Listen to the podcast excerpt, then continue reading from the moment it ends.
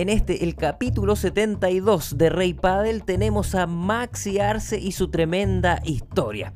Aquí el número uno del circuito A1 o A1, que hace dupla con Franco Dalbianco, nos cuenta de sus inicios a los 17 años cuando jugaba amateur con su papá y cómo pasó en tan solo un año de jugar en quinta a primera categoría en Argentina. También Maxi nos cuenta sin filtros de su rápido ascenso donde por ejemplo tuvo que trabajar en un delivery para costear los primeros viajes de su carrera. Además habla de cómo es la solitaria vida de un número uno, de cómo es enfrentar al talentoso Tolito Aguirre y comenta orgulloso los sorpresivos elogios que recibió de una leyenda como Sancho Gutiérrez. Todo esto y mucho más con el gran Maxi Arce aquí en Rey Padel. Rey Padel con Manuel Mayra. Maxi, ¿qué tal? Bienvenido a Rey Padel, ¿cómo estás? Hola Manu, ¿cómo estás? Encantado de estar acá, estoy muy bien. Buenísimo. Maxi, para arrancar, ¿qué es más difícil, llegar al 1 o mantenerse ahí? Sin duda mantenerse ahí. Hay muchas presiones eh, internas y externas que hacen que sea muy difícil mantenerse. Me imagino que se trabaja, se sueña mucho por ser el uno en lo que uno hace, digamos, pero llega un momento en tu caso que lo consigues y ¿qué pasa después? ¿Qué viene el día después o los días después? Bueno, por ahí el deporte es un poco malo en este sentido, que uno, uno llega a ser uno y es donde más tiene que trabajar, donde más motivado tiene que estar para mantenerlo. Lo mismo pasa con ganar un campeonato, por ejemplo. La alegría es muy corta respecto, por ejemplo, de las derrotas. Uno gana un torneo, el lunes puede festejar, pero el martes ya tiene que estar trabajando porque la semana que viene hay un nuevo torneo. Entonces, eh, los desafíos y la, inspiración y las ganas de superarse aparecen semana tras semana, sobre todo cuando a uno le va bien, porque tiene la necesidad de defender lo que, lo que hizo el fin de pasado, el torneo pasado. Así que es un constante desafío ser número uno. Además, Maxi, que cuando uno viene de abajo y escalando las posiciones, tú le quieres ganar a los otros que están arriba, y cuando estás arriba todos te quieren ganar a ti. Exactamente, por eso es tan complicado em, mantenerse, porque, a ver, uno te empiezan a copiar la forma de por ahí la forma de jugar, te estudian, sos el objetivo de todos los rivales que quieren estar en tu lugar. Entonces, eso te obliga a estar atento, a no bajar la guardia en ningún momento, porque sabes que los de abajo están con ganas de comerte el lugar. ¿Y cómo se trabaja ahí el, tema de la cabeza y la presión por cada partido eh, ganarle a gente que lo único que quiere es ganarte? Bueno, mira, es, complicado, es complicado porque esto no deja de ser un juego. El pádel, la verdad que es un juego muy divertido, pero ya cuando lo haces profesional pasa a ser un trabajo. Y el fin último de este trabajo es ganar tus partidos. Entonces, lamentablemente dejan de existir dentro de la cancha, ah, claro, y con todo respeto, dejan de existir los amigos, dejan de existir los, los conocidos, los buen tratos, y, todo pasa a ser una competencia, una eh, que es hostil, porque hay presiones, hay puntos, hay plata, eh, dinero de por medio, sponsor. Entonces, uno tiene que ser lo más profesional posible y saber que dentro de la cancha uno va a dejar todo para ganar, siempre con fair play, con respeto, pero que el fin último del pádel profesional es ganar. O sea, ¿se hace más solitaria la vida de un número uno? Sí, sí, sí, total, total. Em, eh, a ver, es, común, uno, uno tampoco puede compartir todos sus secretos, todos sus entrenamientos con todos los jugadores, tiene que buscar aislarse, eh, generar... Por eso es que los futbolistas, los, los futbolistas van a concentración ante los partidos, porque buscan su propio ambiente, generar su propio entorno. Entonces, eh, la exigencia de los torneos te, te, lleva a eso, a tener que aislarte, pero no por, no por generar algo malo ni por una rivalidad mala que haya con los rivales, simplemente para potenciarse uno. Maxi, vámonos un poquito hacia atrás en tu historia. Ya hay algo que no me cuadra que me gustaría que tú mismo me explicaras, porque revisando ahí tu biografía, el año 2018, que no hace tanto, tenías 20 años y jugabas en quinta categoría en Argentina. Bueno, a ver, en realidad, fines de, en realidad es así, fines, de, yo el 2017 arranqué con, en quinta categoría, eh, eso es verdad.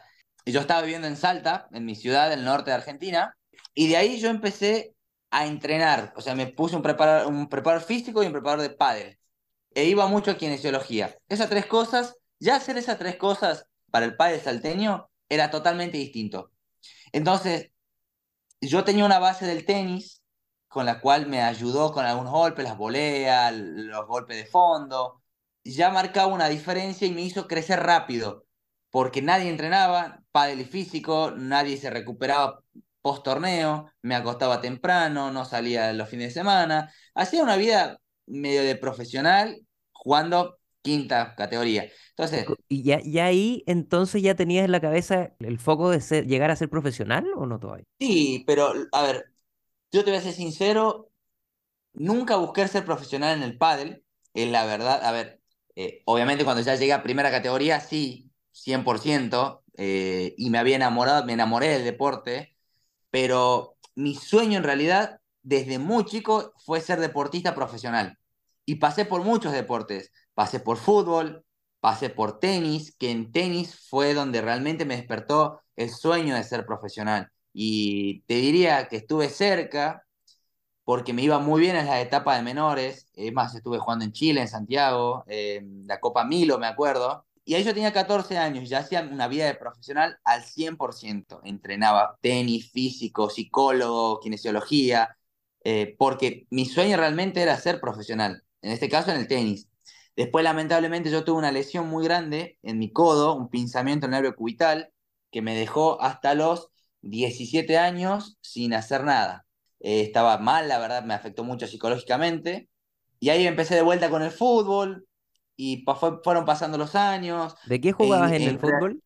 Empecé jugando de, de 5 creativo, un, un 10, por ejemplo, un estilo, vamos a poner, salvando la distancia, obviamente, un Riquelme, pero Bueno. después, ya de más grande, me convertí en un poco un 5 más defensivo, que corría, corría mucho, con buen primer pase, buena visión de juego. Eh, pero bueno, la verdad que quedó ahí, no avancé más, por una cuestión de que me encantan los deportes eh, individuales. Me Ah, cuesta mira. mucho lo grupal, lo que es la preparación sobre todo, o sea, el tener que concentrar con un equipo. Yo prefiero meterme en mi mundo. Me gusta manejar la presión yo, o sea, tomar la, la toma de decisiones, tenerla yo y que no recaiga en alguien más. Ahora el pádel Eh, es, es dupla, eh, eh, es 50 y bueno, es 50. dupla, exactamente, pero es como que tenés bien definidos los roles y vos sabés que en tu papel tenés que hacer las cosas bien.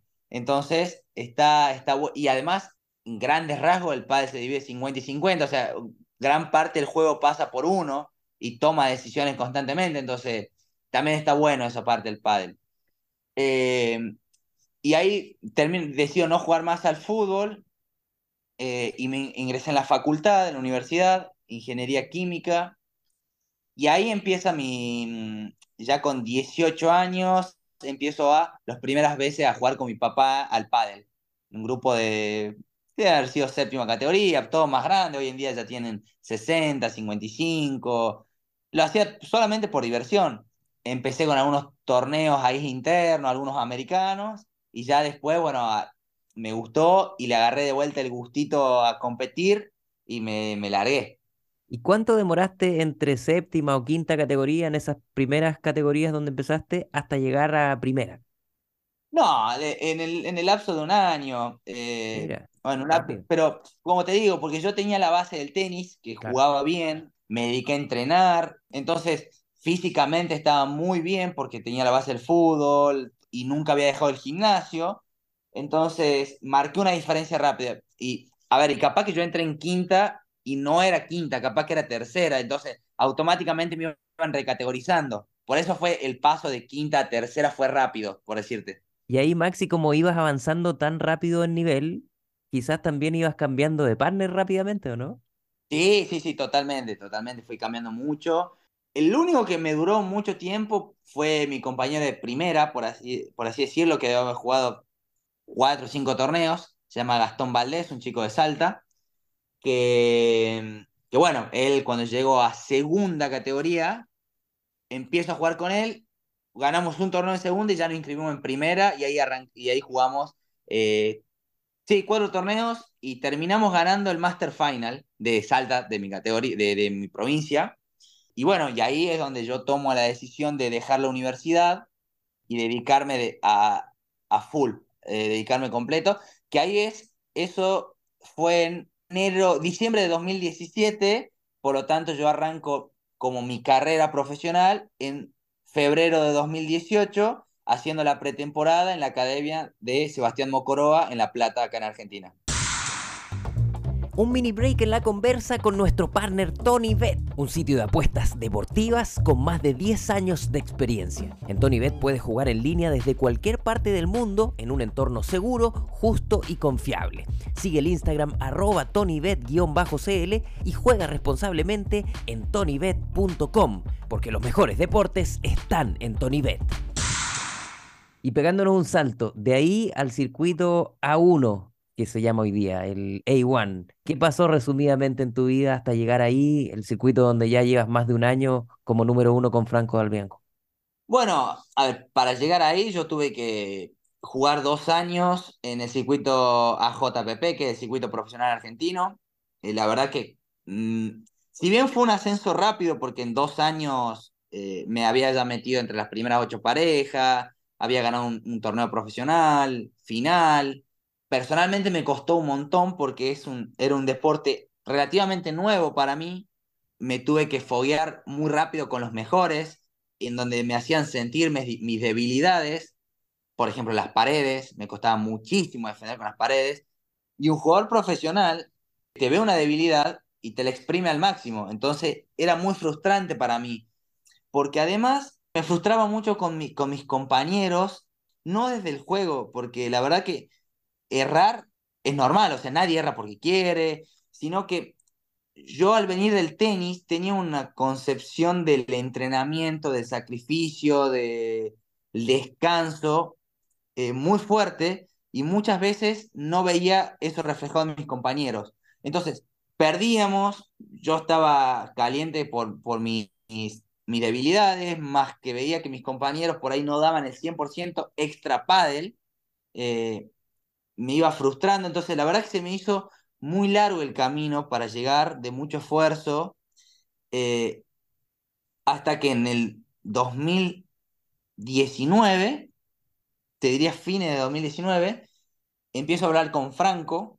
que éramos rivales hasta ese momento, hemos jugado cinco veces en contra. ¿Cómo iban las cuentas hasta ahí? 3 a 2 voy arriba yo. no se te olvida. No, no, no, pero siempre, siempre molestamos con eso, porque además también las cuentas del cruzado, cuando jugamos cruzado, también se llevan. Ahí en el cruzado va arriba Franco, pero los últimos dos los gané yo. Entonces ya con Franco, que teníamos más o menos la misma edad, las mismas ganas de progresar, decidimos encarar un proyecto al año siguiente, que en el 2020, por respeto a, a los que eran nuestros compañeros en ese momento. Yo jugaba con Juan Argañarás, él jugaba con Nico Egea, y ya teníamos apalabrado los dos llegar hasta fin de año juntos, eh, cada uno con su pareja, digamos. Y la verdad que a día de hoy fue lo más sabio tomar esa decisión porque tuvimos toda una pretemporada de casi dos meses en el 2020 para trabajar nosotros solos, nuestro juego, irnos conociendo y no tirarnos de entrada a un torneo y ver qué sale. ¿Qué es lo que está pasando mucho? Claro, exactamente, exactamente. Hoy en día no se apuesta a los proyectos, se pierden dos o tres torneos seguidos y ya la pareja deja de existir, cuando en realidad yo creo que ahí es donde más unido tiene que estar y hay que buscarle soluciones. Si no tenés un tiempo prudente con tu pareja, nunca vas a poder resolver los errores que tenés. Nunca. Em, Qué interesante eso, Maxi, porque em, es una lección de decir, ok, nosotros eh, decidimos ir más lento al principio, pero quizás para llegar más lejos, que es un poco lo que, lo que, lo que los hechos han, han reflejado en ustedes. Mira, cuando a mí me llama Gustavo Volpi, que hoy en día es nuestro entrenador, a fines del 2019, me dice, yo te quiero proponer este proyecto y yo quiero saber si vos estás dispuesto que de acá a dos años recién empezar a ver los resultados. Porque esto va a ser un proceso con altos y bajos y lo que importa es el proceso, no el resultado. Fue muy claro él. Cuando me dijo eso, yo entendí que estaba hablando con alguien que piensa igual que yo en mi misma línea, en el que el trabajo no se negocia, el entrenamiento iba a ser serio, en donde entendí que Franco estaba dispuesto a hacer el mismo esfuerzo que yo, desde lo físico, desde lo mental, desde lo económico, y solamente quedó sumarme a su academia. Y bueno, y, pero ya empezamos hasta inclusive hasta sin presiones, porque teníamos el horizonte a largo plazo, no queríamos ganar ya. Que después los resultados hayan llegado rápido, no fue la idea principal. Eh, la idea principal, como te digo, fue a largo plazo. Inclusive nos trajo muchos problemas a ver, problemas lindos, entre, comillas, porque nuestra estructura no estaba pensada para ganar de un día para el otro. De repente se nos presentó la, la oportunidad de ir a Paraguay, em, ya en el torneo, en el circuito APT, y tuvimos, económicamente no teníamos un respaldo para ir a jugar, así que tuvimos que salir a hacer rifas, dar clases. Eh, yo trabajé de, de, cadete en un lugar de comida, de delivery, digamos. Eh, Franco también dio clases, hizo rifas, o sea, ya desde, desde lo económico tampoco teníamos una estructura para encarar algo, un circuito internacional. Y bueno, ese momento, eh, ¿trabajabas en un delivery y, y, mitad de tiempo y la otra mitad el deporte? Claro, en realidad, a ver, era, era de un amigo, no es que tenía un trabajo tan pesado, yo sabía, yo todos los días tenía que ir a dejar comida de un lugar a otro, era un recorrido que me tardaba hacer, por ejemplo, dos horas y media, tres horas, pero era de un punto A a un punto B, o sea que iba, iba derecho, era todos los días, pero eran dos o tres horas y no es que tenía que ir de un lado para otro, o sea, yo sabía que tenía programado mi horario de entrega de la comida y nada más el restaurante era un amigo y me dio una mano muy grande para, para poder eh, bancarme algunas, algunas cuestiones, eh, los viajes.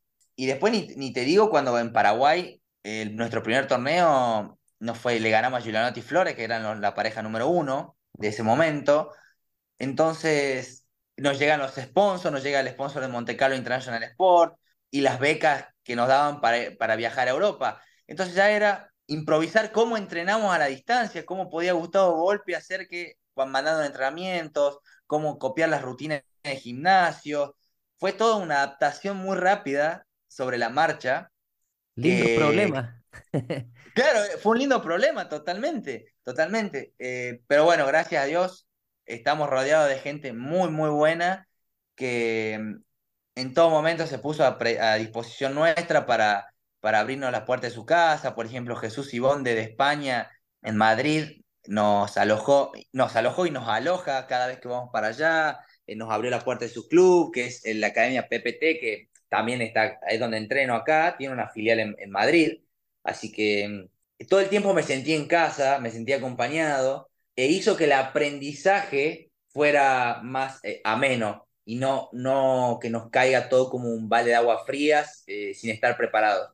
Pero inclusive fue un cambio hasta de, de la familia nuestra, porque yo, estaba, yo estoy de novio con la misma chica que estaba en ese momento, y el empezar a viajar mucho me hizo que deje de verla, obviamente, entonces ella tomó la decisión de, de acompañarme en mi carrera y se vino a vivir acá a Buenos Aires, ya hace un año vivimos juntos, mismo Franco, o sea, la ve a su mamá muy poco y la tiene que, y tiene que ayudarla desde otro lado, este, eh, fue muy difícil, para todos, para todo el equipo, para toda la familia, la adaptación esa. Pero bueno, creo que el que no, no se sacrifica y el que no lucha por sus sueños, es imposible cumplirlo. Maxi, está muy lindo el circuito A1 o A1, como quieran llamarle. Cuéntame un poquito de esas otras parejas. ¿Qué otra pareja, por ejemplo, es, dura de enfrentar para ustedes?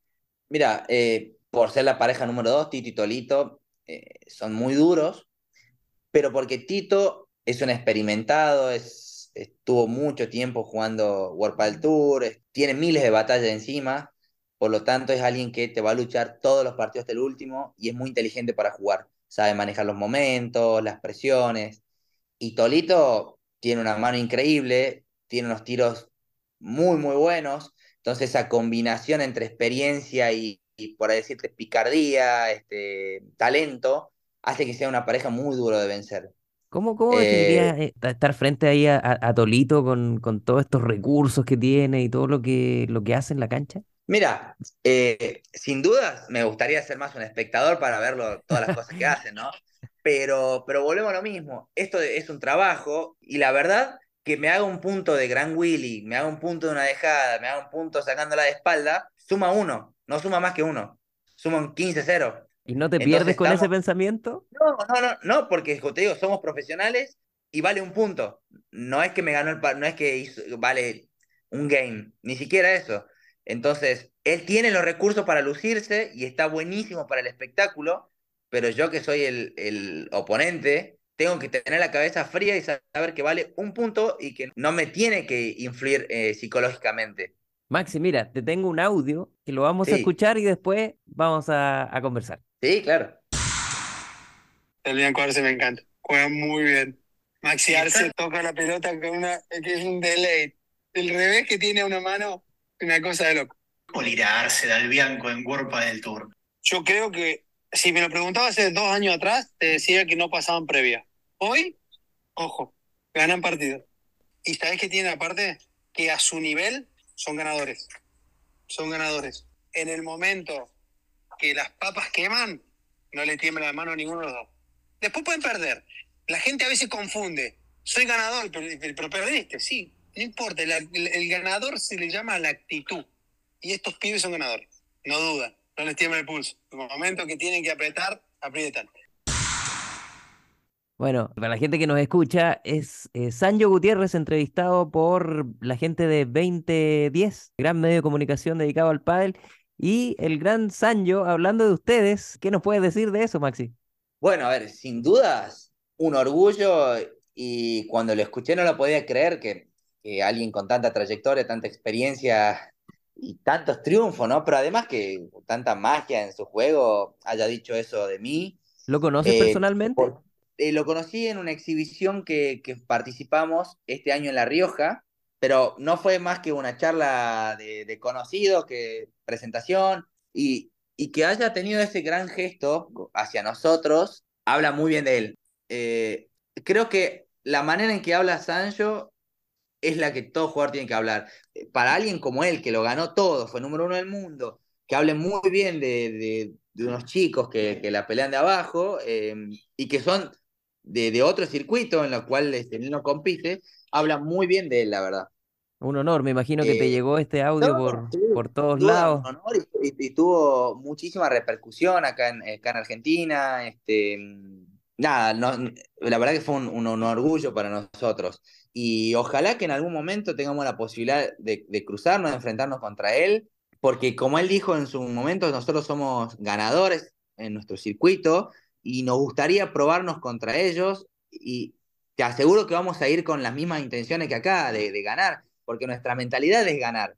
Después, puede después podemos perder, como él, mismo lo dice en el audio, después pueden perder y perder no significa nada porque eh, es un proceso, como te digo. Por ahí capaz que nos cuesta un tiempo adaptarnos, capaz que al ritmo físico, a la velocidad, pero nosotros con Franco y nuestro entrenador creemos que estamos a la altura para, para pelearle para pelearles. Eh, obviamente, nos faltará por ahí torneos, nos llevará un, tiempo, o capaz que no, pero bueno, eh, ya que él que se haya fijado y haya dejado de lado eh, egos, circuitos, todo, es, habla muy bien de él. Y quizás se topan en noviembre porque los invitaron al World Padel Tour de Buenos Aires, Maxi. ¿Irán allá? Bueno, la verdad es que, a ver, la invitación estuvo, estuvo parte de la organización del World Padel Tour de, de la Rural, pero nosotros hemos decidido no, no participar, este, por, una cuestión de... Porque nosotros tenemos un aprecio muy grande hacia a Uno Padel, ellos no han, eh, no han permitido ser profesionales, nos han abierto la puerta de su circuito desde el primer momento con suma solidaridad, suma eh, generosidad. Entonces, y además tenemos un contrato firmado con ellos, que no es de exclusividad, es de prioridad. Y no coinciden las fechas, o sea, no, no es que coinciden. Nosotros tenemos un torneo en Miami que termina, el, vamos a suponer que llegamos a la final. Em, nosotros tenemos que viajar el lunes y el martes ya es el torneo. O sea, tampoco por una cuestión de tiempo, no, tampoco tendría sentido ir a jugar después de un torneo largo y de un viaje encima, es bajarnos el avión y ir a jugar que para jugar a, un World Padel Tour también tenés que llegar en, así como un A1 tenés que llegar en las mejores condiciones, porque si no, puedes perder tranquilamente en primera ronda. Entonces, por esas dos o tres cuestiones que hemos decidido no aceptar el, el wildcard de, de, del World Padel Tour, pero en esta ocasión y, y sumamente agradecido hacia la organización. Maxi, ya para terminar la conversa, te voy a hacer eh, una serie de, de, preguntas cortas o conceptos en los que tú eh, respondes sí. una, una, frase corta. ¿Te parece? Perfecto. Vamos, tu ídolo de niño. Eh, mira, de, de, de pádel te podría decir Velasteguín, Lima, me identifico mucho con Lima. Y después, de, la verdad que de todos los deportes me gusta mucho Novak Djokovic. ¿Punto de oro o ventaja iguales? Punto de oro. Si ganas el sorteo, ¿sacar o recibir? Recibir. Palabrota cuando fallas una pelota fácil por ahí. Eh, ¿Se puede decir? Se puede decir. La concha de la lora. Buenísimo. ¿Artista favorito? Eh, te voy a decir dos. Eh, me gusta Qué Locura, que es una banda de cuarteto de, de Argentina. Y me gusta mucho Los Guairas, que es un grupo de folclore de, de, mi provincia, de, de, la música tradicional del norte argentino. Así que bueno, eso me encanta. Un libro para recomendar, porque sabemos que, que te gusta la lectura. Sí, me gusta mucho y te voy a dar dos. Uno se llama Red de Negocios de Robert Kiyosaki, que habla de, de cómo generar contactos y, y, armar redes de personas para que un negocio fluya más rápido que a que si uno se pone a vender algo, por ejemplo. Y otro que se llama ¿En qué invierten los que ganan? que es la experiencia de los de algunos empresarios argentinos que le ha ido muy bien. Buenísimo. Si no hubiese sido jugador de pádel, ¿hubiese sido? Eh, empresario. ¿Gimnasia y tiro o independiente? No, me estás matando. Mira esa pregunta, muy buena. Casi imposible. Eh, es, la verdad que es casi es imposible decirte, pero porque es de mi provincia, te voy a decir gimnasia y tiro. por decir algo. Sí, por decir algo. Una cábala. Usar la misma remera en las finales. Elijo una y que me guste y todas las finales juego con la misma. Un consejo al jugador amateur. Que, que sea humilde con uno mismo para soportar los errores y que tenga las ganas de aprender. Maxi, un gustazo, gran conversa, un abrazo grande desde Chile. Muchísimas gracias, Manu. Bueno, eh, espero que, la, que le guste a la gente lo que charlamos y cuando quieras, que la verdad que fue una muy linda charla. ¿Te gustaría que tu marca le hablara al oído a padeleros y padeleras cada día? Muy fácil, escríbenos a nuestro Instagram, arroba reypadel, donde además tenemos concursos, noticias, coberturas de torneos, transmisiones en vivo y mucho contenido de pádel. También recuerda escucharnos todos los viernes a la 1.30 de la tarde en el programa Pauta de Juego de Radio Pauta 105.1 en Santiago y pauta.cl en todo el mundo.